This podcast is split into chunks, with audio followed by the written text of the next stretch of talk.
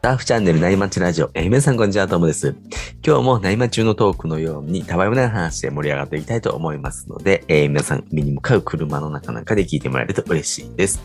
えー今日のお相手は近藤さんです。よろしくお願いします。よはい、こんにちは。よろしくお願いいたします。ろしくお願いします。近藤さんは最近何かありましたかはい、あのですね、サーフィンはですね、相変わらず安定の、何も変わらずの、あの、なんですかね、楽しむサーフィンをしているんですけど、はい。あの、いきなり質問なんですけど、はいはいトムさんはい。家にですね、はい、何かあの、健康器具ってありますかえーっとね、うん。あの、腰をこう自動で揉んでくれるやつ持ってたんですけど、お、マッサージ機みたいなやつですね。はい、うん捨てちゃいましたね。あ、捨てちゃいましたか。はい。その代わりに、あのーあれ、筋膜を剥がすやつ。あ、ローラーってみいうたいなやつですか。いや、ブルブルあ、ってブルブル震え振るるややつ。つ。はい。ああ、はいはい。あれを変えましした。た。ドクターエアーでした。確確か、あ、名前言っちゃいけないはのか。なんかね、わかんない。わかんない。振動のやつですよね。はい。そうですあれも結構いいですよね。ははいい。あれ、なんかトレーニング機器みたいなのないですかフィットネなスい用んにすよ。 そう置く場所がない。なる ほど。ない、そうさんないんですね。はい。。自重でやってます。ああ、なるほど。あの、ローラーをねはい。そう。あれね、でもね、すごくね、あの、なんですかね、縦、縦振動が入るから、普通のロローラーよりもなんかすごくほぐれるんで、はいはい。あの、すごくいい、あの、腰痛予防なんかにもすごくいいですよね。うんえはい。でね、あの、この前のね、日経新聞で、ーうん。あのコロナ、コロナ禍の中ね、このうん1、2年間の中で、すごくね、今、あの、一番使わなくなったものっていう、なんかランキングがあったんですよね。うんうんうんこの2年間の中で買ったものの中でね、コロナ禍の中で。うん。そのね、1位がね、あの、健康器具とかね、フィットネス用品っていうのが出てたんですよね。えー、なんか逆に使いそうな感じがするんですけど、使わなくなったんですね。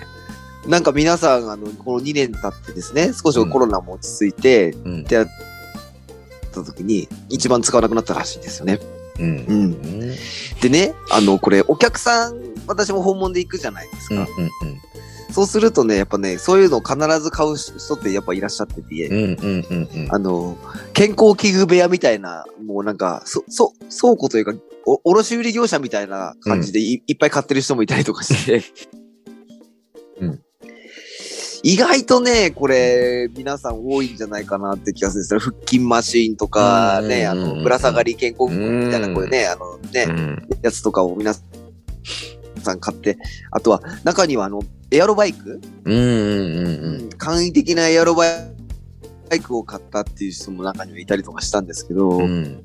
やっぱりやらなくなっちゃったっていう人がやっぱいて、ちょっとなんか寂しいなって思ったりもするんですよね。はいよくありますよね、これはね。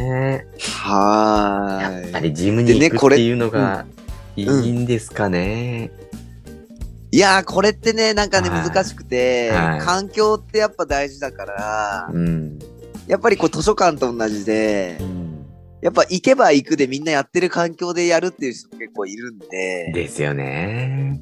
そう、なかなか地道にこのフィットネス用品を家で買って、続家で続けられるっていう人ってね、ねえやっぱすね、少なくなっちゃうかなっていう気がね、しますよね。うん。やっぱね、外出禁止だったり、こういう感染のリスクがあったりとかね、あーあの、フィットネスクラブやってなかったりっていうね、もう2、うん3年前、あ2年ぐらい前の話になったらまたね、別なんで皆さうんうんうんん買って、うん、家でもやろうっていう方が多かったらしいんですけうんうんどう、んやっぱりリアルの方がいいっていうことで、やっぱり皆さんフィットネスクラブに戻ったりとかね、今してるんですかね。ねえそうかもしれないですね。うーん、なんかでも、ね、買ったフィットネス用品たちみんな今泣いてるかもしれませんね。あの、うんと。もさんの売られてしまった、あの、うん腰痛のマッサージ器も今頃泣いてるかもしれないですね。かもしれません。でもだいぶ優れましたよ。あじゃあ、本望でしたかね、そのうんねそう。ですね。職務全うしたんですかね、そのねう、んマッサージできちゃん もね。はい。でね、これね、皆さんいろんなフィットネス用品、ね、ああの出れ新しく出れば出るほど、いろいろ質問とか皆さんね、あの、私なんかにされるんですけど、おはいこれ、これは効くのとか、はいこれは効果があるのとかって聞かれるんですけおど、ーはい一貫した私の答えなんですけど、はいはいはいうんあの、わかりませんって答えてます。なるほど、なるほうど。なんか、あのはいあ、どうぞ。はい。あそんなに、なんかクリアに聞くよとかそういうもんじゃないんですね。いやー、これはね、やっぱり効継続的に皆さん4、5年使ってる方ってあんまりいらっしゃらないので、うん。多分その物が悪いとかじゃなくて続けるか続けないかになってきますから、そう。あのーですよね地道にせっかく買ったんだからあの続けてもらいたいなってちょっと思ったりとかするんですけどね。はいやっぱりジムは続けられるけど、フィットネス商品は続かないっていうのは、やっぱうりんいい環境なんですかね。環境だと思いますね。そう。ねえ。そんなに変わんないですもん。ジムの、 ね、あの、ウェイトトレーニングとかの方がすごいんですけど、言ってもそんなに変わんないですもんね。そう、これね、なかなか、うん、まあ僕もどっちもね、あの、なんていうんですかね、あの、いいですよって言い言い難いんですけどね、うんなかなかあれなんですけど、まあ、とにかく大事なのは運動とかっていうのはね、フィットネス用品もそうなんですけど、やっぱり続けることが大事になってきますかいら、やそうそうですよねうんあの、リスナーの皆さんの中でもですね、あの、眠ってるものがあったらですね、また引っ張り出してきてですね、もう一回、あとうん2、3年頑張って使ってみてください。です ね。なんかね、でもさ、器具なくてもできるっちゃできますもんね。そう、そうなんですよ。自結重局、そう、自重でできるんですけどね、なかなか継続できないですからね。そうなんですよね。いや器具じゃないんですよね。だから継続できるかどうかなんですよね。はい。で、続かないなと思った方は、我々トレーナーのいるフィットレーズクラブとかですね、パーソナルトレーナーを使用してください。はい。確かに。そう人とやるのがやっぱ一番いいかもしれないな。まあ、やっぱね、なんなんだかんだで、そっちにななるのが一番、やっぱ人と人とのあれが一番、人間的にはね、あれかもしれないですね。結局はうん我慢ですもんね。そうなんですよ。はい。うんうんで、後押しするのが我々の仕事なので。うん。なるほど、なるほ ど。はい。いい話ですね。なんかそんな話でした。はい。ここでなんか終われそうなぐらいいい話でしたね。はい。じゃあお別れしましょうかねって ぜひ、いうこ話のはさんに DM してくだい。さいって言 って。あの僕のあのね、仕事の宣伝じゃないので、そうですね。フィットネス用はい品使ってくださいねっていう、はいあれです。はい。もう一度ね。んはい。そうですね。買った、せっかく買ったんですね。買ったんだからってことはいそう。はい。はい。もったいないですから。そんな話してると、後からいいセット入ってきたんで、そろそろ本題に移りますね。近藤さんの回はですね、大人サーファーによくある体のお悩みで、えーサーファーズ身体管理学の視点からこうお答えするっていうスタイルでお話ししていきたいと思うんですけども、今日のお話はですね、近藤さんの、えー記事からしっかり睡眠をとるためにはっていうことなんですけども、これは今までもね、あの睡眠についての回があったんですけど、何か新しい情報とかってあるんですかね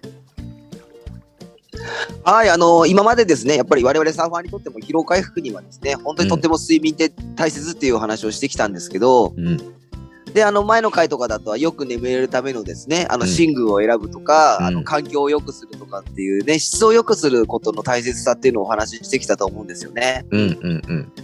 で、今日ね、またちょっと違う、自律神経の別別の視点からちょっとお話ししていきたいと思ってるんですけども、うんうんまたここでちょっとともさんに質問なんですけど、はいまたあの、自律神経のですね、交感神経と副交感神経で、リラックスの方はどっちでしたっけ、リラックスは副交感神経ですね。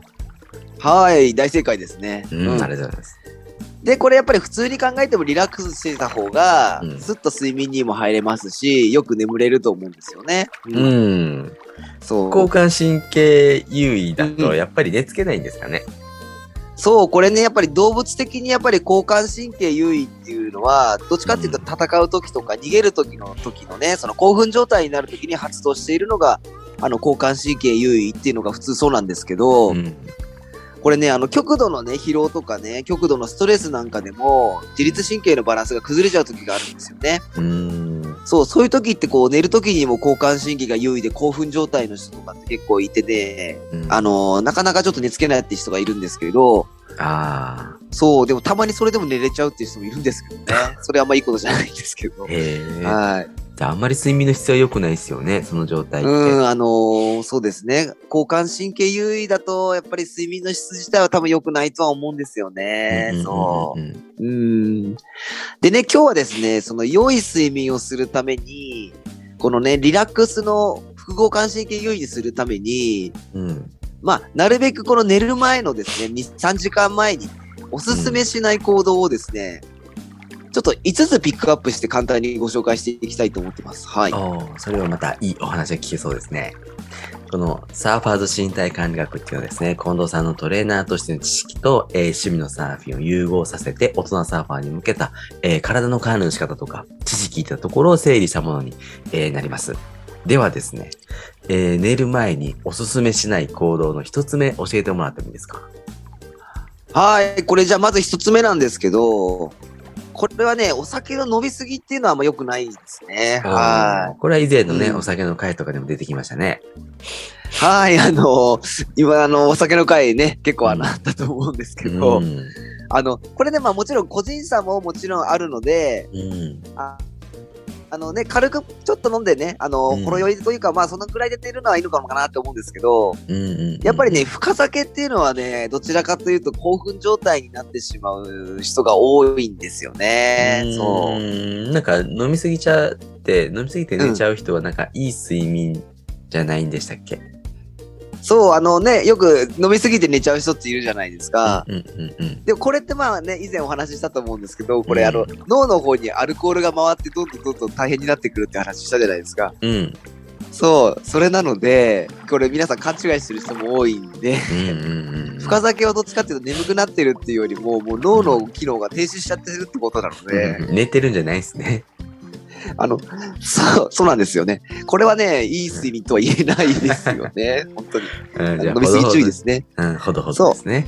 そう、あのーなので、ななので、希望的には本当に寝る前にガンガン飲むのが良くないかなって気はしますね。うん。そう、なんかストレスとかでもう眠れないからの飲んで寝るっていう人もいると思うんですけど、あんまりこれはいいことじゃないですよね。そなるほどう。ね。そうなので、あの、個人差もあるんですけど、まうんあ、あの、ほどほどにしてください。うんはいじゃあ二つ目って何なんですかね。はい。で、これね、二つ目はですね、これもね、過度の食事、あの、寝る前に食べ過ぎちゃうっていうことですね。おーそう、はいはいはい食べ過ぎ注意です。うんうんうん。で、これもやっぱり寝る前の3時間くらい前には、うんもうなんか食事は済ませたいですね。そおーなんでダメなんですかう。うん。でね、これはね、どっちかっていうと、副交感神経優位っていうよりも、うんこれやっぱね、胃腸に負担かけちゃうんですよね、寝る前に食べ過ぎちゃうと。はいはいはいうんそうすると、どっちかっていうと、体を休めるよりも、まずその食べたものを消化するっていう、この胃腸の方の消化にね、優先が体がいってしまうので、うん。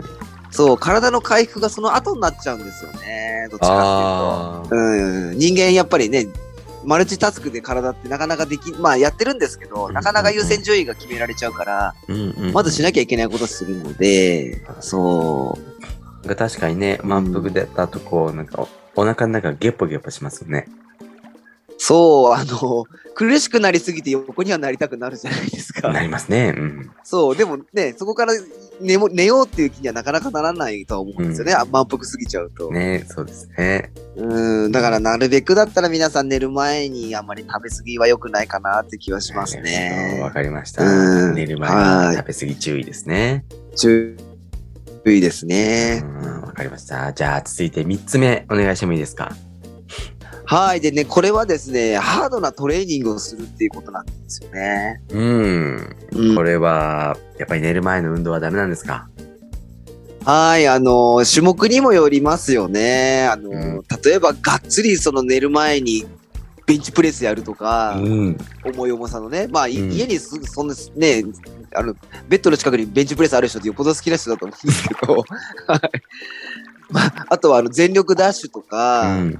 そう、めちゃくちゃスクワットするとかっていう、なかなかそのなんか寝る前にハードなトレーニングしちゃうと、うん。やっぱりね、そうすると交感神経バリバリ優位になるってイメージありませんかね。うんあるね、やっぱりそうなりますよね。目冴えますようんね、やっぱり。うん。でもあんまり寝る前にね、お風呂入った後そんなに ハードにする人いないんじゃないですかね。トモさんしないですよね。いないっすね。うん、ですよね。まあうんこれはさすがに。でね、やっぱ、これね、やっぱ最近だとね、24時間ジムも結構世の中多いじゃないですうんか。うんうん。だからこれ皆さんどうしてもね、仕事とか生活のリズムでどうしても夜夜中にトレーニングしなきゃいけないっていう方はしょうがないっていうのはあるかもしれないんですけど、うん、やっぱり身体管理学的に言うと、やっぱりね、この夜遅い時間にハードなトレーニングするっていうのはあんまりお勧めできないんですよね。うん、やっぱり動物的に考えても夜は寝た方がいいと思います。夜ちゃんと寝てください、皆さん。 はい。わかりました。そんな感じです。はい。夜はね寝ましょうね。うーん、と思いますね。 まあなかなかね、そう、生活習慣で難しい方もいらっしゃると思うんですけど。はい。続いて、4つ目お願いしてもいいですか、はい。で、これは前もね、話したと思うんですけど、うんあのスマホとか PC 作業ですね、寝るギリギリまでやるっていうのは良くないんですけども、うんうん最近そのともさんみたいにね、全然しっかり寝れるっていう人もいることを、ともさんの話を聞いて知ったので、 あの、当てはまらない人もいるかもしれませんが、うん。うん僕あ寝れれでするね、ともさんって全然、うんね寝れるんですけど、なんか、うんパッと起きた時にスマホ見たら、うんああの、寝れなくなる時があります。あー、じゃあやっぱともさんでもやっぱりそういうことあるんですかね、ハイブリッドな。うんうん。ね、あるかもしれない。うん、でね、これもやっぱり、ブルーライトの効果がやっぱりね、覚醒するっていうのが今の研究とかいろんなことでは、今の段階ではブルーライト良くないっていうふうに言われているので、PC から出るね。うん。まあ、どうせやるんだったら、そのブルーライトカットのレンズとかフィルターとかしてやってもらってもいいとは思うんですけど、うね。ーん、でも、やっぱりね、こう、うーん、私も、これは、やっぱスマホ見ちゃったりするんでね、なかなかね、難しいかもしれないんですけど、うん。そう、一応ですね、あの、皆さん心の中に留めといてもらってもいいかもしれませんね。あの、ハイブリッドなともさんはでも、我々よりは多分優位かもしれませんけ どね。はい。進化系なので。ね、僕は必要ないかもしれないです ね。常にそうなりたいですパソコンを見れる、僕ともさんみたいにはい人間になってるかもしれないですね。。うん、あの、これからそういう人類が増えてくるかもしれませんね はい。そうですね父さんを筆頭に。うんこれね、僕、はいブルーライトじゃなくて、寝れなくなってる理由は、多分チャットとかが来てて、それで返信を考あなるほえて寝れなくなるんですよ。あ多あ、じゃあ、分。これそこで交感神経オンになっちゃってるかもしれなないるですね。なる、そうかんもしれないです。あのーああ、そっかそっかそっか。それはあるかもしれないですね。うん、僕の方にボールが来ちゃったみたいな返信しないとっていうねそ うんれが増えたんであーそれでなるかもしれないですあ、確かに確かに。だからあれですよね、ゲームなんかもそうかもしれないですよね。ブルーライトっていうよりも確かゲにームで興奮しちゃって、うんそれで交感神経優位になってる方もいるかもしれないですよね。ううんん。だってまあ、とにかく画面を見るのは良くないってことなんですかね。そう考えるとね。ブルーライト見見てブルーライトで興奮するんだったら、仕事中眠たくならないですからね、確かに、あ、そうですね。はい面白くない仕事してるからチ が眠たくなるそうか、友さんみたいな仕事そうですもんね。昼間もずっと見てるわけですからね。はいそうですねか、そっか。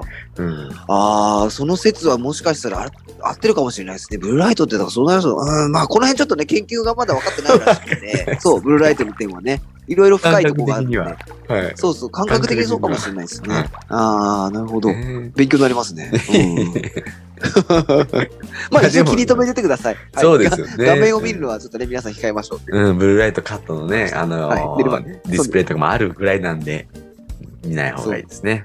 そう、確かに深刻なチャットとか来たら眠れないですもんね。いや、です。よね。確かに確かに。ああ、ねそれはあります。うん、人間そこで交感神経オンになりますね。確かに。ねああ、なるほど。じゃあ最後、5つ目教えてもらっていいですかはい。でね、これはですね、意外なんですけどね、熱いお風呂に入っちゃうことなんですよね。そう。おーこれはね、お風呂ってリラックスするイメージですけどね。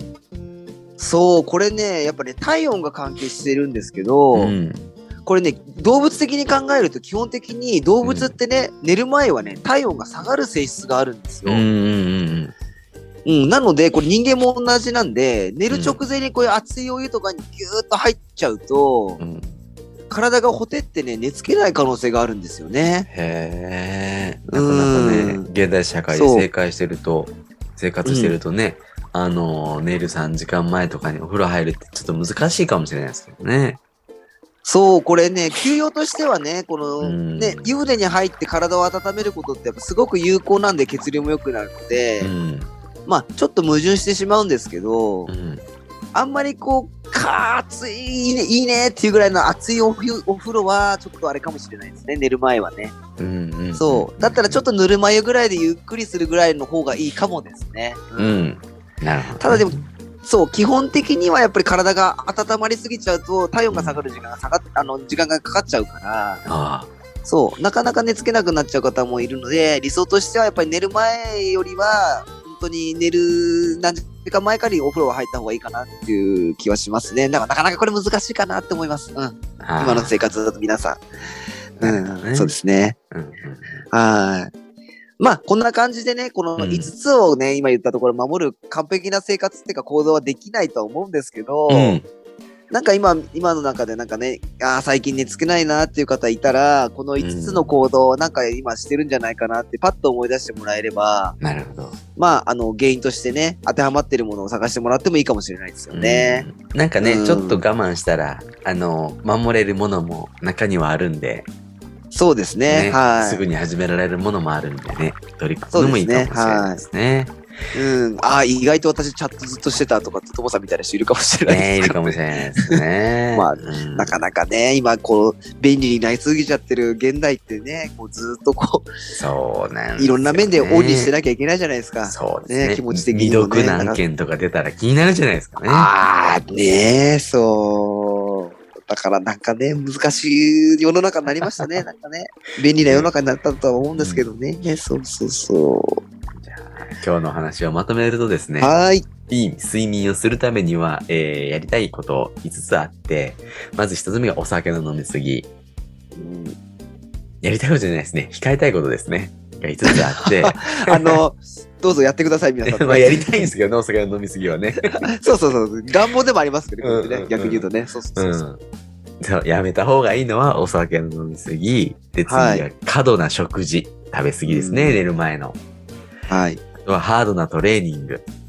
うんで、4つ目がスマホとか PC 作業。で、最後うんが熱いお風呂。まあ、湯船にね、うんゆっくり入ったり、そう体を温めちゃうっていうね。これらが。矛盾してまますけどね。そう。うんそう、ちょっとここは本当矛盾してるんですけど、そうなんですよね。そす。で、これらね、寝る前、えー、2、3時う。間うん。前にはこう済ませておきたい事柄みたいな感じですかね。はい、本当そうですね。で、ね、さっきから重ね重ね言ってるように、これだってまあ個人差もあるし、皆さんね、どうしても生活環境とか習慣が違うのうで、ん。まあ、不可能なことってね、多々あるとは思うんですよね。なので、うんうんまあ、あくまでも一般論としてちょっと思い思ってもらえればいいかなってとこですかね。うんはい。うんうんうん。でもうやっぱりいつも言ってるように運動栄養休養笑いがねあの健やかな体を作ってねこれをしっかり守ることによってねいつまでもサーフィンねあの元気にできると思いますので、うんまあねこれねいろいろね話を聞くとサーファーの皆さんってねやっぱり今回のこの休養睡眠が、うんあの質も含めてねしっかりできてない人がね結構多いんですよね。うん。そう運動と栄養はね結構しっかりとっていて皆さうんんちゃんとやってたりとかってするし。うん。で笑いはもうねサーフィンしてれば自然に笑いはあると思うのうで、んここのやっぱり休養の部分の睡眠がちゃんとした質というかねしっかり取れてない人が多いかなっていう気がしますので、うんそうちょっとこのね寝つけないなっていう方は今日言った5つの中でなんか思い当てはまるものがあれば一つちょっと実行してもらってもいいかなっていう気はしますね。うんなはるほど、なるほど。そうですい、ね。うんはいあとあとのことも考えるとねやっぱりしっかりねあの睡眠とってもらうの大事になってきますから何十年後の自分でもなねるほど。そうそう考ですねえてもらうとね。そう1年でも2年でも長くサーフィンしたいですもんね。そうなんですよ。それってやっぱり日々のちょっとした積み重ねが大事になってきますから、ね睡眠も同じなんでね。そう。はあーわかりました。ーい。じゃあ近藤さんはですね、体のお悩みをね、オンラインのズームでも相談を乗ってくれるサービスがあるので、ぜひね、何かお悩みある方は、えー概要欄に近藤さんのインスタの URL 貼っておくんでね、ぜひ DM してみてください。はい。あのですね、僕のわかる範囲であればですね、何でもお答えしますので、わかんないことはわかんないって言いますので、 お気軽にご連絡くださいね。はーい。はいあとね、Spotify のプレイリストで教えてサーファーズ身体管理学としてこう全部まとめてるんで、えーこちらも概要欄に URL を貼っておきます。ぜひ興味ある方はチェックしてみてください。ありがとうございます。はい。じゃあ、そろそろいいお時間なんで、今日はこの辺にで終わりにしようと思います。えー、近藤さんありがとうございました。はい。ありがとうございました。はい。じゃあ今日もですね、パナイさんのキンキンを聞きながらお別れです。えーそれでは皆さんのところにいい波が来ますように、えー失礼します。はい。失礼します。静かに暮らそう君がそう言うから引っ越したと